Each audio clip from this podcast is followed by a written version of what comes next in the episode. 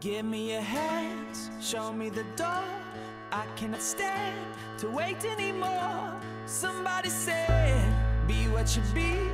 We could be old and cold and dead on the sea.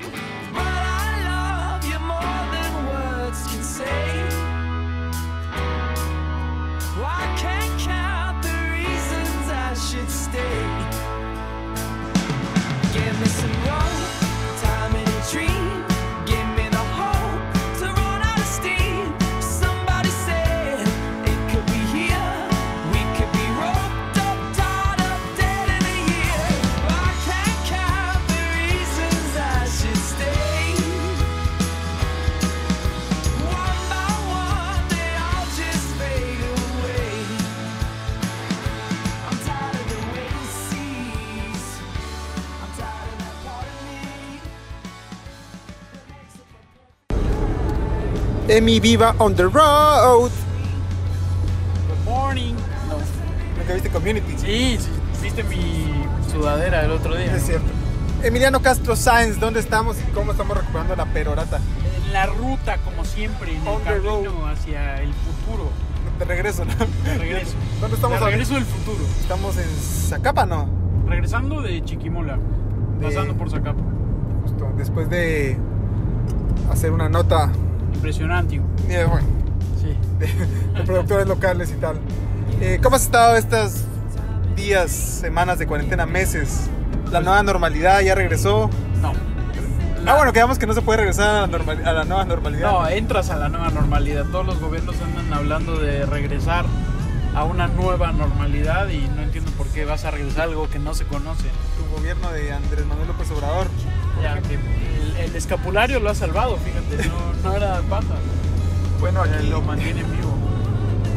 eh, Yo lo que, lo que cuestiono es, o lo que retomo, es esta película de, de contagio, ¿cómo- no me recuerdo cómo se llamaba. Contagion. No, de... Qué mal inglés. Qué mal inglés. De el tipo este que está en la cama y se levanta, Aquí peliculón. sí, se, se levanta, está en la cama médica, ¿verdad? Se levanta y no hay, no hay enfermeras, no hay 21 nadie. días después. o- 21 días después, pero- no me acuerdo cómo se llamaba en inglés. Eh, entonces sale a la calle descalzo y no hay nada, hay unos periódicos tirados en la calle. Nunca se enteró que había pasado una gran pandemia, ¿no? Y de pronto entra, no sé, a una tiendita, no le pueden vender gallos porque no hay. Menos Y- cabro No, menos cabro. Y se da cuenta que es un domingo de Ramos. de... No, casi de Ramos, pero es un domingo en donde hay prohibición a la libre circulación en la ciudad de Guatemala. no, ya estás usando Ya. la película con la. Es la película que estamos viviendo, Esteban Viva. Ya después de cuatro meses que le dio coronavirus a la, a la perorata. La perorata estuvo bajo demanda y se, se guardó en, en estos 40 días, ¿verdad? No, no, ¿cu- ¿Cuánto duran las cuarentenas? 40 días me parece según los filósofos de hoy en día. Pues respetando la, el distanciamiento social, pues no nos habíamos juntado hasta ahora que nos tocó salir a, a trabajar a- al interior de la República y aprovechamos a grabar un capítulo de la perorata on the road. On the road. Perorata on the road. Pues, pues estos meses, pues desde que sacamos el último capítulo ha cambiado tanto. eh, ¿Qué pensabas tú en febrero, veintitantos de febrero, cuando fue el, el último capítulo que grabamos de, de la perorata? ¿Qué, ¿Qué sentías tú? Ya se hablaba de coronavirus, se había pospuesto en Barcelona uno de los eventos de presentación de teléfonos móviles eh, muy, muy famoso, el World Summit, no sé qué chingados, de mobile. Y habían algunos indicios de que esto podría ser la catástrofe que está haciendo hoy en día. desde diciembre se habla de coronavirus en, eh, Wuhan, ¿no? En China. Sí, sí. Como con la influencia o la H1N1, aunque estamos como en, en trabajo periodístico y siempre estamos como absorbiendo noticias, siempre parece que estas cosas son algo que le va a pasar a, a otro país, ¿no? Que no va a llegar acá, que se ve grande en, en, en Europa, en Asia y, y yo en febrero todavía no sentía, bueno, tenía un poco de incertidumbre, pero no sentía que, que fuera a pegar en Guatemala, no sé por qué. Todavía no había ni una medida en concreto, ¿no? Del gobierno Y todavía fuimos un mes- unas semanas después al aeropuerto a ver cómo estaban empezando a tomar las medidas. Y solo cayó el primer, pa- el primer caso En- el 13 de marzo. 13 de marzo. Un viernes con una llamada muy misteriosa que recibió el presidente en una gira. Eh, interrumpido antes de empezar su discurso misteriosamente. Casualmente fotografiado en ese momento de la llamada misteriosa. Y bueno, le informan que, que se da el primer caso de coronavirus en el país y muy a su pesar pues tiene que dar esa, esa noticia que nunca quiso dar, ¿no?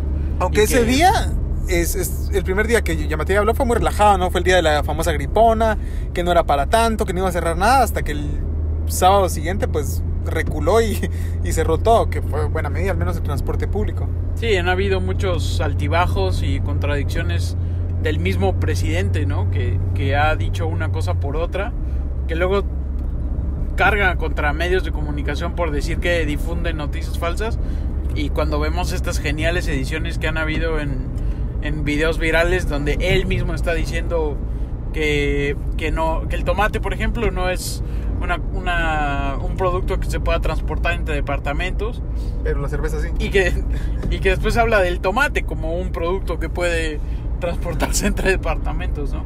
Ha sido brillante, brillante la gestión gubernamental aquí en Guatemala con respecto a todo el caos que está pasando. Sí, pero de los primeros de las de los primeros momentos en que me di cuenta que esto iba a ser como fuerte y jodido, te estaba contando, ¿no? De esta fotografía que, que tomé el 16 de, de marzo, que estaba en el Roque Rosito tomando un café con, con Ya. mi amigo Moisés Castillo. Y el presidente a, a media tarde dio un mensaje. Y el, el Roque Rosito estaba casi vacío, el, re- el restaurante ya. Y eso que todavía no habían medidas de, de Todavía no, restricción. no había toque de queda. no había toque de queda ni medidas de restricción con restaurantes. No, no.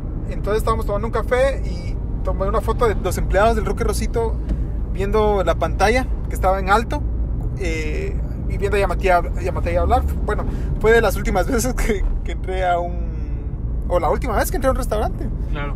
Y bueno, algunas veces pues uno toma un café para llevar, eh, pasa viendo que hay gente como consumiendo de cierta manera, pero conforme han pasado los días y las semanas nos hemos enterado tristemente de muchos negocios que queríamos o que veíamos progresar desde, desde un café como, como Café del Centro en La Tacita de Plata. La Tacita de Plata o Casa Café. Casa Café, todo esto en el centro histórico Los tres han cerrado, ¿no? han cerrado y, y han sido proyectos familiares, si quieres, eh, muy bien pensados estratégicamente y que Buen café. simplemente no, y muy buen café, y simplemente no soportaron la, la pues demanda de pagar una renta altísima en esos lugares y, y de solo poder vender para, para llevar cuando todo está detenido y la gente está pensando en comprar papel de baño y alcohol en gel, ¿no? En Casa Café fuimos, ¿no? Y hablamos con... fu- Fuimos a pedir un capuchino y hablar con, eh, con el compa, que, con el barista que hacía, que, que atendía. Y nos decía que por lo menos hasta abril el, el dueño les había pagado bien los sueldos, eh, Les había dado víveres. les había dado víveres y les dijo que mientras pudiera eh, les iba a echar la mano, iba a seguir pagando normalmente, iban a hacer turnos para atender, pero parece que ahorita entre mayo y junio ya, ya no aguantó más, ¿no? La economía y tuvo que, no sé si cerrar para siempre, pero no, ya cerró Pues, al menos. Sí, el café, el café del centro, que es otro, otro local que estaba muy bien diseñado, Medianamente nuevo, ¿no? estaba medianamente nuevo, tenía, no creo que llegaba a los dos años, ¿eh? y estaba estratégicamente pensado, cada, los colores pensados en la mata del café, eh, la historia de ese local, la verdad es que es muy rescatable, eh, y acabo de pasar el otro día por ahí, que fui a la oficina a traer unas cosas, y estaba la gente en- de, de, pues arreglando, rompiendo alguna pared. Ya, o sea, no existe ese lugar. Wow. O sea, todo, la verdad es que dio vueltas. Venimos justamente de, de ver unas comunidades que también se quedaron en, la total, pues, de- desamparadas, ¿no? Por, porque el negocio normal que tenían con la venta de, productos agrícolas en este país, que es pues, prá- prácticamente su base, está totalmente jodida. No, y ahora nos dijeron que varios mercados, o sea, mercados, varias oportunidades de, de lugares donde vender el producto cerraron y, tiene, y ahora solo saturan en el mismo lugar, ¿no? Y los precios caen porque todos los productores de tomates, de, maíz, de frijol, van y venden en el mismo lugar. Hay tanta oferta que... Frijol ya no hay, decían. Ah, frijol, por ejemplo. Pero digamos, los productos que hay bajan de precio. Bajaron más del 50% porque hay tanto Sí. que el intermediario, el vendedor o el comprador ya tiene bastante, tiene sobre, sobre saturación de algún producto y falta de otro.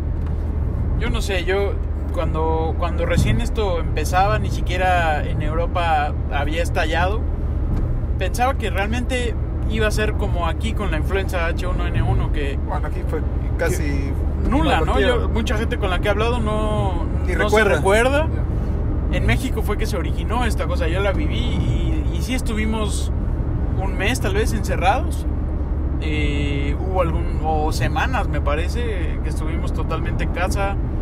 Había que usar la mascarilla en público. eh, los, me, recuerdo mucho de el torneo mexicano de fútbol que, que la gente estaba, o sea, los partidos que se jugaron sin público, pero nunca jamás de la magnitud que se, que se vivió ahora y lo que va a repercutir también en las economías que como estamos hablando ya está estamos viendo ya no solo en la capital digamos a, nivel global eh, que va a ser terrible algo nunca pensado entonces esa nueva normalidad implica todo Y los nuevos símbolos que surgieron, ahora no me sorprende, pero obviamente como estamos tan cerrados en la capital y ahora que salimos, confirmamos, ¿no? Que vemos personas con banderas blancas en Chiquimula, en Jocotán, eh, en toda la ruta hemos visto, ¿no? Eh, en Atlántico y Oriente. Y, la bandera blanca se volvió un símbolo, ah, bueno, empezó como un símbolo de, de las personas eh, que por el coronavirus sus eh, economías fueron afectadas. Y las ponían al principio en las puertas de sus casas.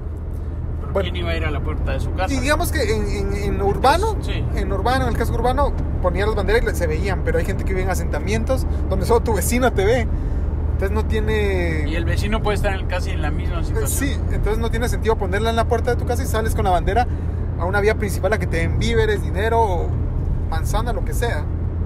Entonces, es- el país está inundado de banderas blancas, ¿no? Y fue pronto, fue como empezó en abril. Y, a mediados de abril, o sea, cu- cuando empieza, cuando Esteban Viva ve la primera bandera blanca, eh, no digamos que es la primera del país, pero pues la primera que vio él y, y hicimos alguna historia de esto, eh, a los días después ya había mucha gente en el, en el centro que, mm, que estaba ya muy intensa también en, la, en su situación económica, o sea, a- abordando a los carros de una forma ya muy eh, tensa, siento yo, y esto ha crecido exponencialmente y se han ya dado por las pláticas que hemos tenido con algunos amigos, también se han dado ya conatos de, de asaltos, eh, cosas que no se veían en el país después de ocho años, ¿no? O sea, Sí, digamos, de la primera bandera que, que hicimos historia fue de Doña María. Una anciana que, que no podía seguir trabajando por una lesión en la pierna y que la despidieron y era eh, empleada de- de- del hogar. Entonces se hizo la nota, mucha gente volteó la vista por notas de diferentes medios a las banderas blancas. Habían relativamente pocas, pero a los días veías en el parque central de, de la ciudad de Guatemala, enfrente de la catedral, 10, 15, 20 personas con banderas blancas pidiendo eh, ayuda. Y si algún carro paraba a, dar una bolsa de víveres, se abalanzaban, so- o sea, bueno, todavía se abalanzan sobre el carro, sobre la persona, porque todos están súper jodidos y, y la necesidad aprieta. Y es que la respuesta también ha sido muy lamentable, ¿no? Con bonos familiares, con este, bueno, el bono familiar, ¿no? Que depende del, de tu recibo energético, eh, eléctrico, perdón, eh, o algunos bonos para personas que del trabajo informal, por ejemplo, eh, cosas que, que son muy efímeras y que no van a la médula, siento yo. Además, se, se desperdicia un censo que tarda tantos años, se promociona tanto Y no está bien utilizado. y no está bien utilizado. O sea, está totalmente. Estamos en, en un limbo que no, que no avanza y que solo aparenta un increíble retroceso y esa nueva normalidad que es la aparente normalidad pero estallada. Es lo que yo pienso. Eh, eh, las- con las cajas de víveres. 200 mil cajas de víveres repartidas en todo el país. Que se tardaron en entregar no sé cuántos, cuántas semanas. Cuan- Cuando Una entrega, además. Una entrega. Cuando terminaste de entregar la, la última caja, a la primera persona que le habías dado la primera caja ya necesitaba otra, o mu- tal vez mucho antes, ¿no? Eh, 200 mil cajas de víveres es nada. En tres meses. ¿Y esa caja cuánto duraba? De una semana. dep- bueno, depende de la cantidad de personas en, en cada familia. Que, viendo en, en los barrios populares o asentamientos, hay familias de 12, 14, 8. Una familia pequeña en Guatemala es de qué? 7, 6 personas. Sí, o sea, la verdad es que Todos no, con hambre. y no hay control de ninguna manera.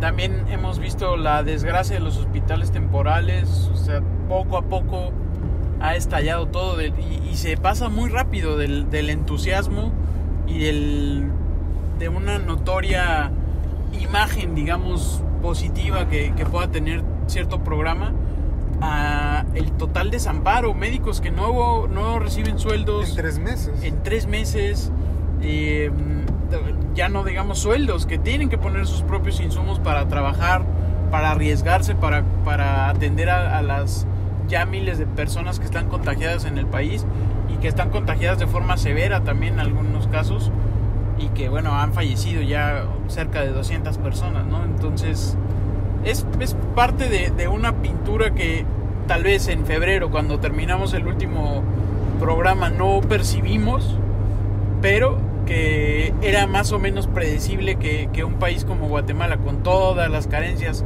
que ha tenido, con todos los gobiernos de rapiña que han habido, se ha cimentado profundamente. De nuevo, no es como, oh, sorpresa, entonces sí éramos el Vulnerables. éramos. El sistema de salud es deficiente, qué gran sorpresa. Pero a mí me molesta un poco como el discurso triunfalista de- oficial, como cada vez que el presidente sale y dice, no, tengo buenas noticias, vamos avanzando, eh, crea esta imagen en la psique nacional de que, de que se está mejorando, de que la curva se va aplanando, realmente no puedes aplanar una curva porque no hemos llegado ni siquiera a la, No hay- a la no hay cúspide. curva, digamos, hay curva recta. Sí, sí. estamos así en, en ascenso total. Pero eh, el discurso es contradictorio, ¿no? Porque estás hablando de muertos, de que cada día suben más el número de casos, pero siempre con un tono de, no, ya vamos a regresar, y así se portan bien. Bueno, una cosa muy paternalista, ¿no? Si se portan bien, si me hacen caso, es su responsabilidad. También hay un, tono del discurso que, que en vez de, que el gobierno, para proteger a la, ciudadanía, para lo cual está conformado, te deja como a tu suerte, ¿no? Bueno, si lo haces, bueno, si no te portas bien, te va a dar y a- a la tuya, ¿no? Porque no tenemos, no tenemos suficientes camas y nuestros hospitales temporales son deficientes, por La- decirlo. las bonito. reacciones que ha generado también estos discursos en cadenas nacional, nacionales, que yo he visto como la, la desesperación después de un mensaje en la noche, a la mañana siguiente, colas gigantes en los supermercados, en los bancos, pasan dos, tres días sin un cajeros. mensaje fuerte y al, y al enseguida hay otro mensaje duro que carga contra medios, que carga contra, contra la población que no se pone la mascarilla, no sé lo que sea. Y de nuevo la gente es muy reaccionaria al punto que hay personas y hay grupos minúsculos y, lo, y son ultra minúsculos como son de ultraderecha también que salen a protestar por el amago de cerrar el país de 15 días, ¿no? Ya. Grandes protagonistas de la historia de Guatemala, estas personas que no llenan ni tres, no sé, cuadritos de estos del, Del piso del parque nacional. Ya, eh, Ese es otro, otro momento grande, ¿no? De, de la, de la cuarentena o de el confinamiento que hemos vivido, en este silencio peroratero, en el que este grupo se manifestó de nuevo, volvieron a mostrar las caras que ya conocemos. sí, estaban protestando contra Iván Velázquez. No, contra, contra la. ¿Qué? Contra la cuarentena. Contra la cuarentena de 40 días, que ya se había extendido, al, a- ya se había duplicado, ¿no? Eso era lo que más nos ofendía, que la cuarentena durara más de 40 días. Sí, Y- tal vez un sector de la población que no entiende muy bien, eh, o bueno, no quiere entender que debe prevalecer la salud y el bienestar de la mayoría de la gente y que eh, la salud económica es algo, eh, ¿cómo se dice? Eh, abstracto, ¿no? y una persona en una camilla con un respirador eh, es algo real y las muertes son reales y, Y que en- si hay 10 en este país, 10 personas con respirador, ya estás tensando la pita. Pero si hay 30, ya estás colapsado. Y si hay 40, estás terrible, ¿no? Entonces, ¿qué pasa cuando hay 50? O cuando no sé cuántos puedan haber al mismo tiempo en Guatemala, pero si tú lo fuerzas tanto, o poco. o sea, o sí, lo fuerzas poquito, ya estás poniendo en predicamento a, a un país que, que tuvo que apelar a, a- como respuesta pronta a los hospitales temporales y que son como la última alternativa a la que llegaron varios países que, que incluso llegaron a adoptar hasta hospitales privados como parte del sistema público. Ah, pero aquí, momentáneamente. ¿no? aquí lo veo difícil, Está un ¿no? poco en chino todavía. Ni siquiera el hospital militar. No, el hospital militar que se está pidiendo que se, que se habilite para los pacientes. El IX eh, alquilando Claro. hoteles para, para poner a los pacientes asintomáticos.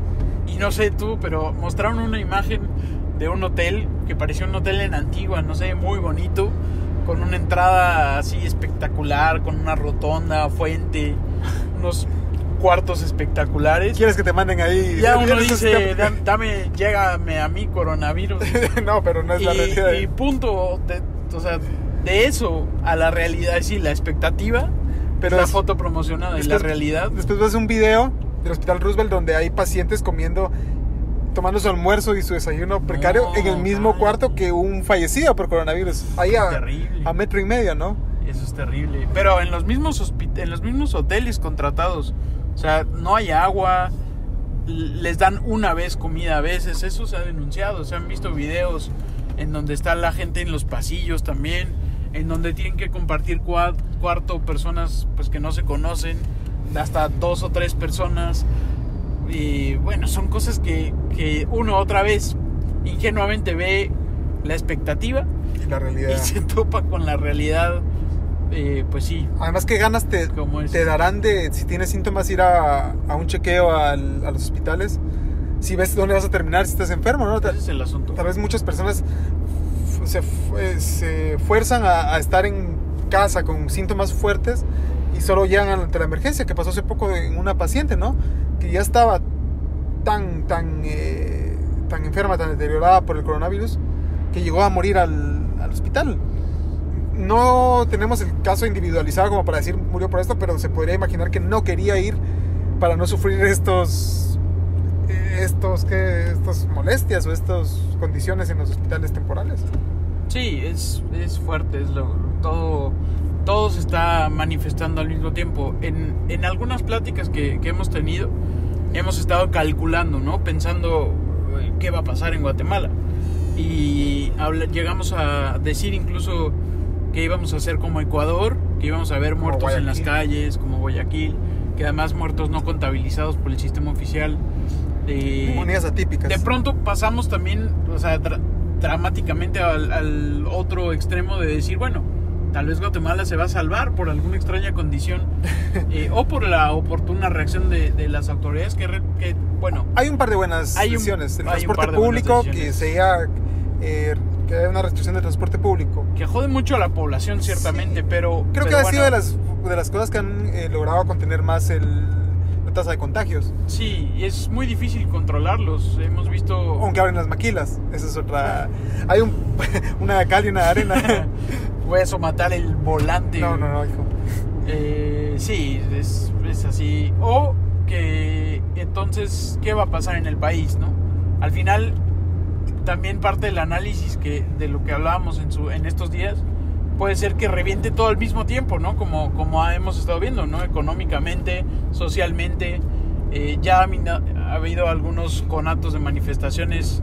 Deja tú esta ridícula del, de los personas en los Ah, pero, automóviles. Una más legítima, las encuent los encuentros. Los encuentros. Porque ante, bueno, había varias molestias, pero una de las que más me saltó es cómo puedes dejar que pase gaseosa y cerveza interdepartamentalmente para negociar, pero no puedes de- no dejas pasar vegetales y frutas de productores locales.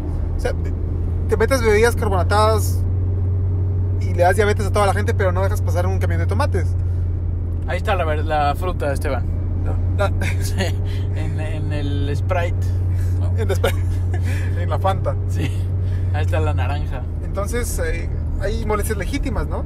Y otras poco más tontas. Y hablando de otros personajes también que han coloreado esta pandemia guatemalteca, están los, los verdaderos héroes con capas blancas, en este caso capas blancas 100%, que son los que se han aglutinado en restaurantes o en colectivos de artistas, incluso punks del underground, que han puesto su propio presupuesto para alimentar a cientos de personas, ¿no? Ya Las ollas comunitarias, los Las ollas comedores. comunitarias, las banderas blancas, la escuela de los patojos en Antiguo, bueno, en Jocotenango. Ah, movimientos como Help que dan bolsas de seguridad alimentaria. Sí, han, han sacado el pecho por Guatemala y Su- por la supliendo el la responsabilidad del Estado, como Claro, que eso es siempre. otra cosa, que, y que además ha llegado a manifestarse en pequeños representantes del Estado como municipalidades, eh, actores dentro de las municipalidades que no logran captar el espíritu de estas iniciativas y que han pedido incluso que se cierren o han Como el Rayuela. empezado una pugna como en Rayuela o actores políticos sumamente eh, opacos y, y- Nocivos para el país, y ya caducos que llegan a promocionar su imagen a, a restaurantes a decir aquí están 21 libras de pollo maestro Lo sientas, pero igual. Sí. Sí, eh, sí, los, los compañeros y compañeras que dieron un paso al frente y ayudan, y igual es insuficiente, ¿no? Has visto la- las colas en, en Rayuela, en este restaurante y café y cervecería de la, del centro de la ciudad, que de manera espontánea A media reacciona- cuadra del- de casa presidencial reaccionaron para empezar a darle comida a los vendedores informales los primeros días de la cuarentena y se volvió un movimiento que daba, no sé cuántos almuerzos daban al final de, de están dando ahora, casi que mil o sea entre 300 en la mañana y los 700 almuerzos en el día son mil raciones de alimentación diarias. Sí. para, todos cualquiera gratis Solo te pones en tu fi- en la fila y Incluso se han organizado para ayudar a gestionar en- a nivel local en, en el interior del país otras ollas comunitarias. Y ya no digamos en Guatemala, sino en El Salvador, en Santa Tecla, el primero de mayo inauguraron la primera olla comunitaria en Santa Tecla. O sea, es, es algo están replicando. que no es tan difícil si te pones a ver. Y bueno, dentro de todo lo, lo no sé, contradictorio que es este, este país, sale otro gran personaje de la historia de Guatemala que se llama Jimmy Morales a, a recomendarle A decir qué hacer. a sacar la cara después de tanto tiempo yo creo que se le bajó por un momento la borrachera y salió a decir los comedores no sé cómo se llaman ahora solidarios comunitarios Seguros eran con seguros Pérez, después no sé. Que tiene de alguna pizca de razón porque sí es cierto que en este momento eso podría ser un Pero no sabemos una ayuda desde el estado Yo no sé en qué situación las dejó Jimmy Morales. Jimmy entiendo Morales. que, que por lo que nos decían que todavía tienen presupuesto y ahí qué, qué pasa con, con ese presupuesto cómo se está utilizando Bueno, Son Yo, yo he visto la fila de gente en el comedor seguro solidario, comedor eh, que está ahí por eh, el Museo del Ferrocarril, ¿no? En la décima avenida. de los pocos que funcionan todavía Pero veo una cola pequeña y, y se- y según veo el corte de gente es rápido. Llegas cierta cantidad de gente, no sé cuántos, y te dicen hasta aquí. Y es limitado. Mientras que en Rayuela, en Casa del Río, en Antigua, eh, en la vía comunitaria de, de Zacatepeques, esta, eh, atienden a todos y cuando se les acaba la, el- la dieta, el almuerzo que tenían previsto para ese día, ya nos contaron que buscan huevos y frijol y, les hacen lo que sea a las personas que quedaron en la fila para tratar de, de ayudar a todos, dando un poco más incluso de, de lo mucho que ya están dando. Ahora, ¿cuál ha sido para ti el como otro tipo de no sé, como la cara del coronavirus en Guatemala? Además de, de todo esto, banderas blancas, eh, que yo creo que tal vez las banderas blancas es como lo más representativo. Sí, y pero no estamos hablando de coronavirus en particular. una... Tal vez ese, tal vez la foto que tomaste afuera del San Juan de Dios. Esa puede ser una gran cara del coronavirus en Guatemala. Bueno, eh, en San Juan de Dios, la morgue ya está saturándose de, de, de personas falleciendo por coronavirus. Y, y están sacando los cuerpos desde la puerta principal de la morgue y los llevan hacia, la, hacia las carrozas fúnebres. Algunas carrozas fúnebres entran a la morgue y, y lo ponen directamente. Otros pasean el cuerpo de... Pues pasean, bueno, transportan, voy a decir, el cuerpo eh, en las calles, ¿no? En la calle de la Avenida Elena y por 50 metros, 75 metros y lo meten en la carroza. ¿Cómo te encontraste con esa imagen tan particular? Pues estaba afuera de la emergencia del, del Hospital San Juan de Dios, donde ahora es el, lugar de emergencia por enfermedades respiratorias. Pues ahí llegan los bomberos, eh, los de Misco, los bomberos municipales de Misco llegan una cantidad de veces increíble transportando gente, los bomberos municipales, Azombón, bomberos voluntarios, em, ambulancias privadas llevando gente, pero toda la mañana. Eh, pacientes ya con complicaciones por el coronavirus. Entonces, el Hospital San Juan de Dios está rodeado de funerarias. El último viaje, el último adiós. De, de- de todas, de todas. Y, y nos dice un empleado funerario, bueno, aquí van a sacar un, Un cuerpo. un cuerpo, una mujer que falleció por coronavirus. Vamos y lo encontramos los dos empleados funerarios vestidos con su con el traje blanco, su mascarilla, sacando el cuerpo, o el féretro, perdón, eh, por la calle, Y el féretro estaba emplasticado, ¿no? con un plástico encima. No sé si era suficiente para evitar el contagio. Y me imagino que la calle estaba limpia, eh, prohibían a la gente pasar por ahí, como todas las medidas de El Hospital seguridad. San Juan de Dios siempre está rodeado antes del, del- del coronavirus y ahora de gente en, en consultas, de gente esperando a familiares.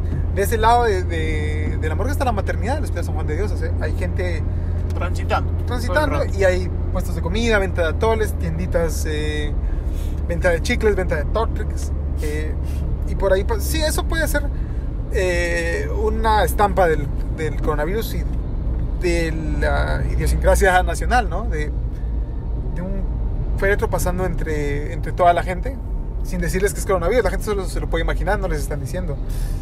Ya, pero huele a pollo, sabe a pollo y se ve como pollo. Son ancas de rana. Pero, no, bueno, la cara, por ahora la cara del coronavirus ha sido el- la, la crisis económica para los sectores informales, muchos medianos, eh, muchas personas de la mediana empresa, muchas pequeñas empresas y medianas que, que no estaban tan cimentadas o que no tienen como un fondo capital que los que pueda hacerlos resistir con su planilla completa, su alquiler de, de inmueble y, y encima tener un, un stock congelado, ¿no? Unas existencias de productos congelados por tres o cuatro meses.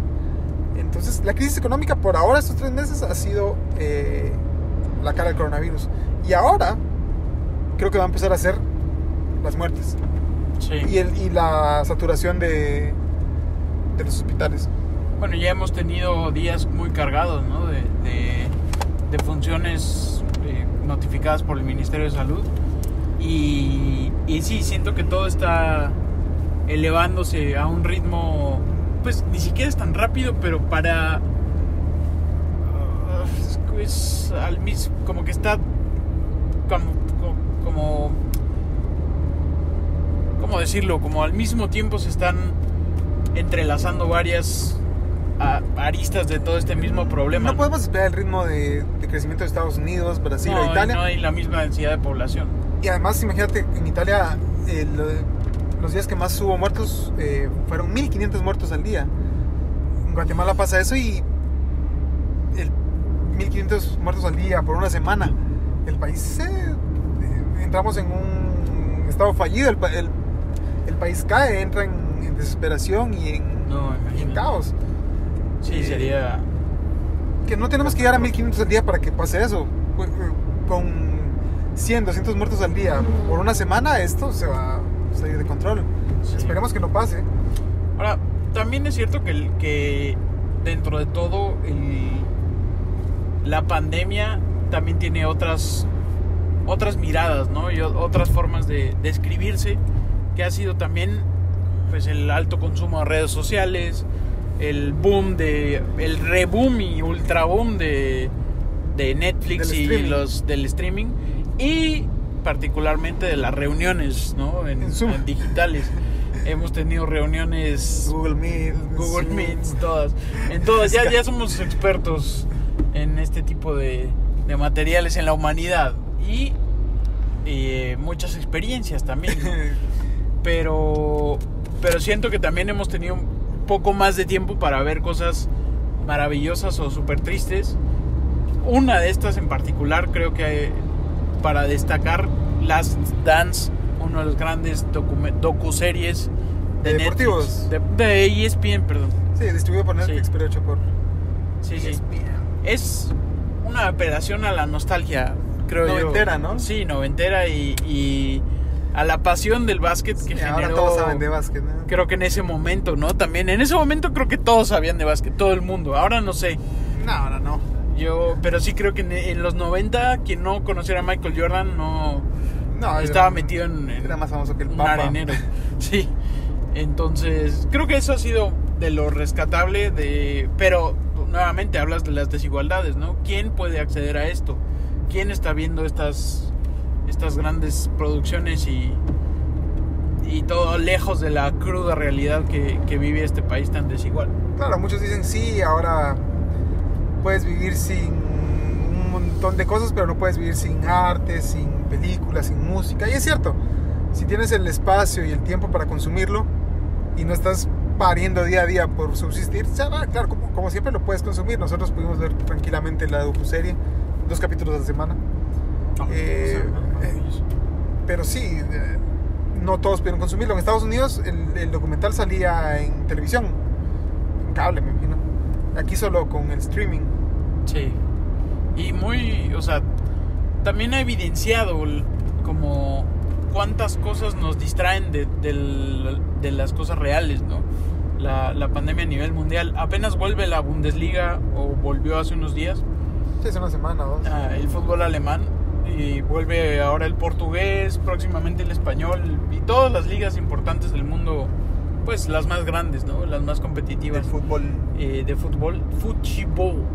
Y, y te das cuenta que se puede vivir sin eso. Claro, también es necesario hasta cierto punto, pero es un buen debate. ¿no? Al, al que se puede entrar. Es como, Por, por lo menos podrías debatir, ¿realmente vale la pena pagar ¿cuánto? tanto a ¿Cuánto unos pocos sueldos? Claro. eh, esas millonadas por algo que es prescindible? Pero bueno, eh, eso es un debate como ético y de cultural. Eh, regresa la NBA el 31 de julio, así que eh, Ya ellos sí paguen a los que volvemos a perder Esteban. Paguen a los que quieran a los de la NBA. Pero mira, la nueva dinámica es la NBA, la liga más grande de básquetbol de- del planeta, una de las ligas más globales de cualquier deporte, se va, se va a jugar todo en Orlando. Ah, eso está bien chilero. Eso. Sin público, todos los equipos van a jugar en, en, eh, instalaciones en una misma ciudad sin viajar.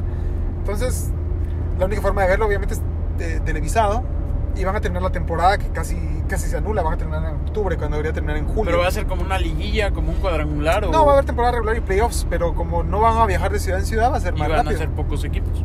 Eh, sí, son los equipos que tienen pro- posibilidad de jugar, a, eh, de jugar los playoffs. Me gusta. Eh, Siento que además se conecta con Don Michael Jordan. En su. Cuando está. Hay una parte de la serie que recuerda su. La, la filmación de, de esta película con los Looney Tunes, ¿cómo se llamaba? Space Jam. Space Jam. Eh, que, que fue un gran fracaso, ¿no? En términos. No, pero en taquilla Sí. fue un éxito. Ah, sí, fue un éxito. Bueno, Para la crítica fue un asco porque era un gran sí, comercial fue- de zapatillas fue y asco, ¿no? Pero Bueno, una película taquillera, asquerosa, sí. pero. yo de niño eh, recordaba que era buena, pero porque era niño. Sí, sí, era como. Tenía sus cosas, era está muy mal actuada y. Eh, Claro, era Michael Jordan. iba a- Mezclar a Michael Jordan con los Looney Tunes, digamos, ya era. Pero sabes que. Space Jam 2 sale el otro año con LeBron James. No, Sí, Space, no. Space Jam a New Legacy. El nuevo legado, sí. No, ya, no. ya lo filmaron este año y sale el, otro, el otro verano. Pues bueno, en, en uno de los capítulos de Last Dance eh, habla Michael Jordan de cómo al regresar a, a- a la actividad después de estar retirado, se hace esta película y se hacen unos verdaderos partidazos en, en, en uno de los sets que le adaptaron para, para que él siguiera entrenándose. ¿no? Dicen que de los mejores partidos que se jugaron nunca y nunca fueron filmados en nada porque Sin era árbitro. entre Reggie Miller, Scottie Pippen, eh, Rodman. eh, ¿Habrá Michael pasado Jordan. algo así con, con LeBron James? No. Eso fue el, el año pasado. ¿Sabes que A partir de eso, a partir de este Space Jam y de que muchas estrellas iban a jugar contra Michael Jordan a ese lugar, se volvió un hábito que las estrellas en vacaciones jugaran en su contra, como, eh, no sé, LeBron James iba con Dwayne Wade y practicaban en verano, jugaban uno contra el otro y se llevaban a entrenar, si era, aunque fueras de, de equipos rivales. Kobe Bryant contra. Bueno, Kobe Bryant tenía una mentalidad diferente, pero. Eh, Joel Embiid ahora The contra Mamba Jason. Tatum. Y así. Por cierto, ¿sabes que la NBA salvó a Estados Unidos? A muchas vidas de, la- de Estados Unidos. ¿Por qué? Porque ah, en Estados Unidos ya había entrado el coronavirus, habían casos. Pero no habían, ah, no habían casi restricciones. Las ligas, las grandes ligas de deportes se seguían jugando. Había redheads en la calle, ¿Había qué? redheads en la calle Eh, diciendo que el coronavirus era una pues, estafa. Todavía no, en Ah. ese momento todavía no, porque no habían medidas, estaba empezando. Entonces la NBA ya empezaba a hablar sobre proteger a, lo- a los jugadores, de, terminar- de suspender la liga, no muy querían por lo económico. Sí. Entonces, y Estados Unidos no tenía restricciones casi por, eh, por el coronavirus. Cuando el eh, Rudy Gobert, un jugador francés, fue el primer jugador de la NBA contagiado de coronavirus, la liga suspendió. Se su- todavía se jugaron tres partidos esa noche y suspendieron, un suspendieron, suspendieron la liga. Todavía quedaba un partido por jugar esa noche y Adam Silver, el, el, eh, el presidente de la NBA, eh, dijo, ¿Comisionado? el comisionado, perdón, el comisionado de la NBA, dijo que no se jugaba más porque iba a proteger a, la- a- a los jugadores y al público. Entonces, a partir de esa decisión, al día siguiente, al ver que la- un- la- una de las grandes ligas del mundo, que mueve billones de dólares, que estaba llegando a, su, a, su pos- a la- a los playoffs, la parte más importante, suspendió a la gente en Estados Unidos, les, les preocupó por primera vez el coronavirus. Después empezaron a suspender el inicio de las ligas, de las grandes ligas, otras ligas eh, eh, profesionales y amateurs, y empezaron las restricciones. O sea, hasta que no pasó con un, con un La atleta profesional de alto, de, de alto rango mediático, Estados Unidos no se había tomado en serio el coronavirus. Güey, de ahí lo empezó. siguen sin tomar tan en serio. Bueno, eh, algunos, pero ahí sí ya salen los rednecks que tú dices, que salen Hay uno que está en la Casa Blanca y que le gusta visitar bunkers. bun- bunkers. revisar, revisar Sí. para que... No, o- A ver si todo está en orden. Si dejó el champú donde estaba. ¿No viste esta, esta protesta en Florida?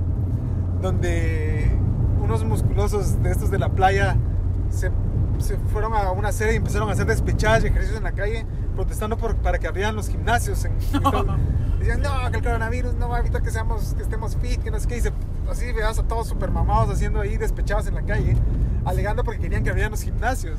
El, año- el mes pasado, que todavía estaba Guau.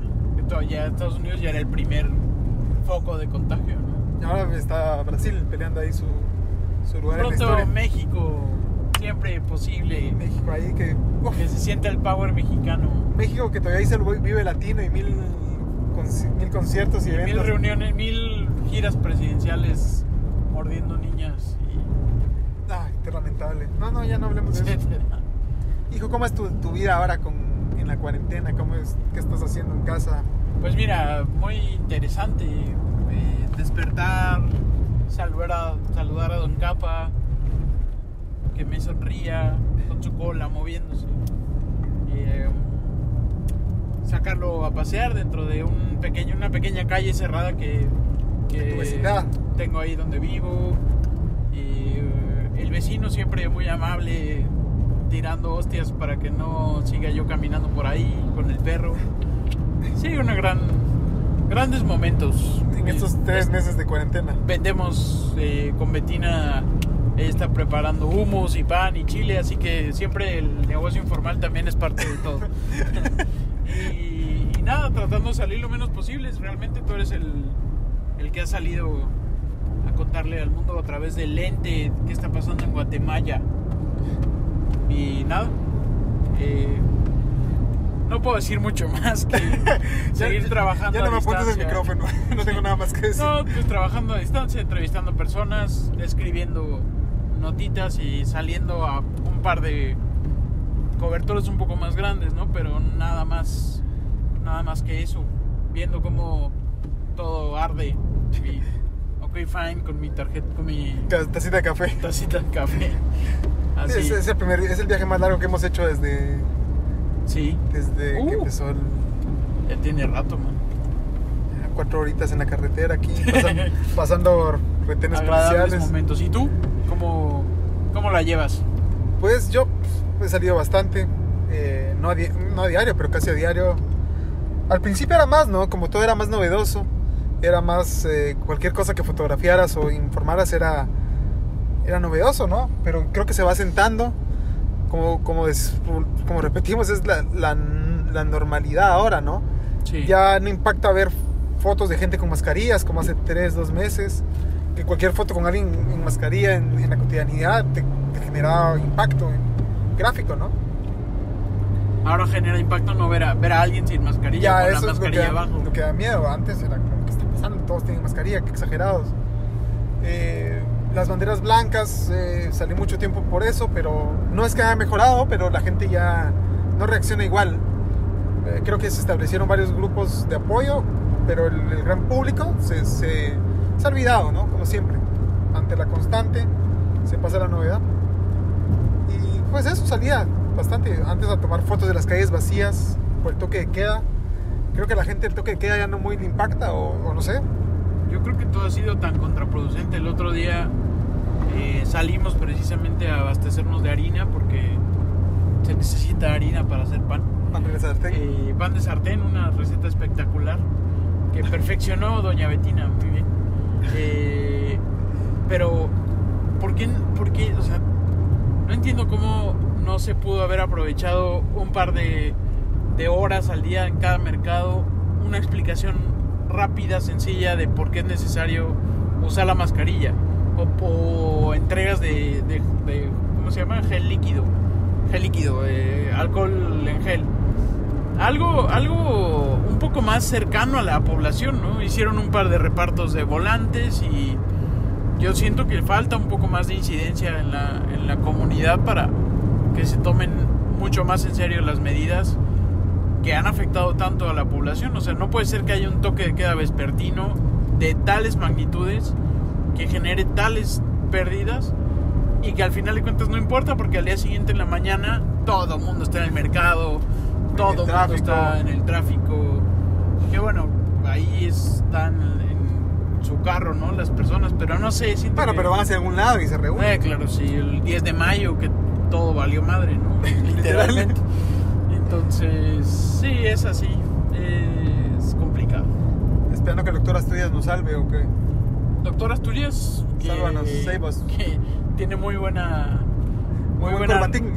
Muy buenos reviews en la población en cualquiera de los espectros, aunque empieza ya una vez te insertas en el parte del estado, empieza un halo ahí Sí, un peso que no te deja. Sí, que muy buena intención puede tener, pero también mucha gente tiene muchas opiniones que empiezan ya a hacer algún tipo de desgaste, ¿no? Y que yo creo que también hay que dar un poco de gracia para que logre manejar, porque es un tipo preparado, eso sí es, innegablemente, y que tiene una trayectoria de ser alguien honorable, ¿no? Entonces, a ver qué pasa con... A ver si le hacen caso. con el epidemiólogo. Por fin una, una persona un poco más, no sé, ¿Apto? por lo menos apto para hablar, porque teníamos un otro amigo que no, Que no está. que no mucho. Y es eso, ¿no? Otra de las manifestaciones que se han dado en esta pandemia, la opacidad, la poca transparencia, la poca fluidez con los medios de comunicación. Entonces ahora parece que está mejorando, pero no sé, no sé qué está, qué está pasando. ¿Qué está pasando? Pues sigo en nuestro segmento superficial, un poco menos vívido. ¿Qué, qué, qué- has visto en esta cuarentena? ¿Has visto algo bueno? ¿Leído algo bueno? Bueno, de entrada, Last Dance, eh, algunas series ahí de deportes que, que sirve para retomar algo que no suelo verlo ya tanto como antes. Deportes en vivo, en Sí, vivo nada. como... Sí, bueno, es terrible, ¿no? Pero es una serie del Barcelona, otra serie de Boca Juniors, que es mucha hueva, pero por lo menos, no sé, se rescata que apelaban mucho al deporte en sí y a las historias de- personales de, de algunos protagonistas, ¿no? Entonces eso es algo rescatable. Y, y luego la serie de Epstein, que pues, lo platicábamos hace rato, ¿no? Era como... Muy perturbadora, ¿no? Sí, muy perturbadora, pero también hay que entender un poco quién es este personaje al que yo no sabía exactamente qué había hecho, sabía que era un pederasta, pero no al nivel que se maneja, ¿no? Entonces, es una buena serie para verla en estos momentos. Y eh, nada, tratando de leer un poco ahí que puedo, me distraigo muy fácilmente en estos tiempos. Entonces, un poco el estrés y la ansiedad, con, ¿no? Estoy con un libro de, de una mexicana que se llama Valeria Luiselli, que vive en Estados Unidos y que escribe en inglés. Este libro está traducido por ella y por su esposo, parece. Y es un libro acerca de una familia, una, una, uh, sí, familia de que tienen dos hijos. Los hijos son de matrimonios anteriores de cada uno emprenden un viaje de Nueva York hacia hacia Arizona porque el esposo es un tipo que quiere hacer una revisión de aves o una cosa así rara y se como que empieza a torcer hacia las migraciones o torcer figurativamente hacia, hacia la migración y mucho contacto de la, de la protagonista con la migración y sus raíces. Entonces es un libro muy bien contado con un cierto ritmo muy interesante que vale la pena porque esta chica, Valeria Luiselli, es una de las plumas del momento, parece ser. A punto, creo que estuvo a punto de ganar un premio importante el año pasado. Y bueno, eso es un dato que no importa, pero Qué tremendísimo, ¿eh? Seguimos continuando porque Seguimos esta continuando. sinopsis de- no, pero vale la pena. Es una chica que, que está despuntando en este momento en, en el tema de la literatura. Y música, escuchando bastante música también. Ahí a un poco de todo también. Eso ha sido mucho mucha cercanía al, al Don Capa ahí paseándolo, eh, entendiéndolo. Creo que él, él se siente muy a gusto también en casa y que estemos los dos también todo el tiempo ahí con él. es Entonces, un sueño hecho realidad. El su sueño perro. hecho realidad, el cabrón que duerme 21 horas al día. Pero bien, muy bien. ¿Y tú qué has visto? Hace unos días vi esta película que está en Netflix que se llama, que se llama Ya no estoy aquí, creo que se llama. Te contaba, ¿no? Es sobre este compa que es de Monterrey, que, que vive esta subcultura Colombia con K, que es de la cumbia colombiana. Y eh, cómo vive en, en esta sociedad eh, dominada por pandillas, ¿no? Él, él tenía una como su pandilla, de una pandilla más grande, que se llamaban los tercos, y bueno, un, un montón de cosas que pasan ahí en un barrio bravo lo hace migrar, eh, o lo obliga a migrar a Estados Unidos, y al sacarlo de su contexto, de su gente, con el bajo nivel educativo que tiene, pero con la pasión de, la cumbia, ves cómo es quitarle las raíces a alguien a la fuerza y, colocarlo en, Estados Unidos tratando de conseguir trabajo. Pero las historias que, que sabemos de migración es más o menos eh, trabajadores, personas eh, escasos recursos yendo a, a Estados Unidos, pero a esta película le pones el, el, eh, la variable de que él es parte de, este, su, de esta tribu urbana de, de cumbia y está muy bien hecha, una fotografía increíble, la- el guion me gusta, así que está, está buena, está muy buena, me gusta. Y de libros estoy leyendo Las intermitencias de la muerte de José Saramago, que es sobre esta ironía de qué pasaría en un país si la gente ya no se muriera. Y, y me suena como... El multiverso de José Saramago. me suena muy adecuado para para estas épocas, ¿no? sí. Como aquí estamos pe- pensando mucho en la muerte y en el libro están pensando en todas las eh, problemas filosóficos, económicos, políticos de las mafias que, surgirían si ya no se muriera la gente. Tremendo, sí. Muy Es- bueno, muy bueno. Yo no lo he leído, pero se me hace como ensayo sobre la ceguera o el ensayo sobre la lucidez. Pues es- Tiene como ese aire, ¿no? Bueno, pues que plantea, una situación improbable y cómo eh, el- la, la naturaleza humana reaccionaría a esto, ¿no? Y es como un- una comedia negra hasta cierto punto con, con varias reflexiones sobre el comportamiento humano y la poca practicidad de uno. Otra cosa que he estado viendo, así que ya me lo habías dicho en algún momento, pero que no había entrado en ese menester, es el canal de YouTube de este argentino que se llama, te lo resumo así nomás. Yo cuando, voluntad. Cuando me lo mencionaste yo pensé que era un canal de resúmenes, ¿no? Yo dije, ¿para qué voy a ver un pinche canal de No resumen? tenías idea de la joya. No, una joya, la verdad es que... que Hace poco vimos el resumen de Marimar. de Marimar Gantalía. Qué joya, vean a verte la resumo así nomás. Es Está otro. Muy O divertido. sea, tiene resumen de Marimar y de Mariala del Barrio. No sé si de la otra también. Bueno, y de películas, ¿no? Y de series, Sí, de Lost, no, de genial. Breaking Bad, que lo empieza a hacer el canal por, Lost. por- no no cómo se llamaba el otro Walking Dead. Walking Dead sí, que Sí. empezó a, a- era la serie que más le gustaba y la termina odiando entonces él empieza a hacer un resumen. Y no es un resumen es una crítica muy feroz de este tipo que sí te cuenta la historia pero que te deja unos puntazos ahí muy muy resúmenes que ver del Zodiaco, Dragon Ball Z, no, es una joya. sí muy bueno. Una serie Los Simpson argentina- también. Los Sim- una, bueno, narró la decadencia de los Simpsons más que los Simpsons. sí El Chapulín, no, el eh, Chavo del Ocho. Chavo no, es genio. Un- unas películas argentinas y unas series argentinas que ni conocía, pero gracias a ese resumen me parece. increíble Nada, dijo, pues bueno, terminamos Ha sido esta. un placer. eh. Mira, en carretera se los traemos, queridos colegas, ¿Hasta dónde avanzamos en este para momento? que se sientan un poco en el viaje, en este momento que Estamos en están Sanarate, ¿no? en el sillón de su casa desayunando cereal a las 2 de la tarde. En este momento En ustedes... pijama a las sí, 5 de la tarde. A las 5 de la tarde comiendo cereal. Así, así de decadentes como está la cosa. con café. Eh, y bueno, también no queríamos tampoco concluir esta plática sin hacer un homenaje a George Floyd también y a todo el movimiento afroamericano que está sufriendo en estos momentos, pues lo de siempre, ¿no? Que derrama una última gota cada cierto tiempo. Sí, no es nada nuevo en el 2015, lo de Baltimore. En los 90, las grandes eh, disturbios en Los Ángeles. Ay, la segregación racial. Es- no es algo nuevo, pero. eh, no siempre es horrible. Siempre es horrible. Esto fue terrible. Así Eh, es. Si la gente habla sobre el racismo estructural y trata de entenderlo, pues. Será un mundo mejor después de eso. Sí. Y las, todas las repercusiones que ha tenido, la reacción también de los opositores a su- al movimiento, eh, deja mucho que pensar y, y es también muy... es- Mira, si la gente se mete en este movimiento por moda y termina aprendiendo algo, siendo mejor, pues está bien. Eh, sí, Así esto fue es. Super Rata on the Road.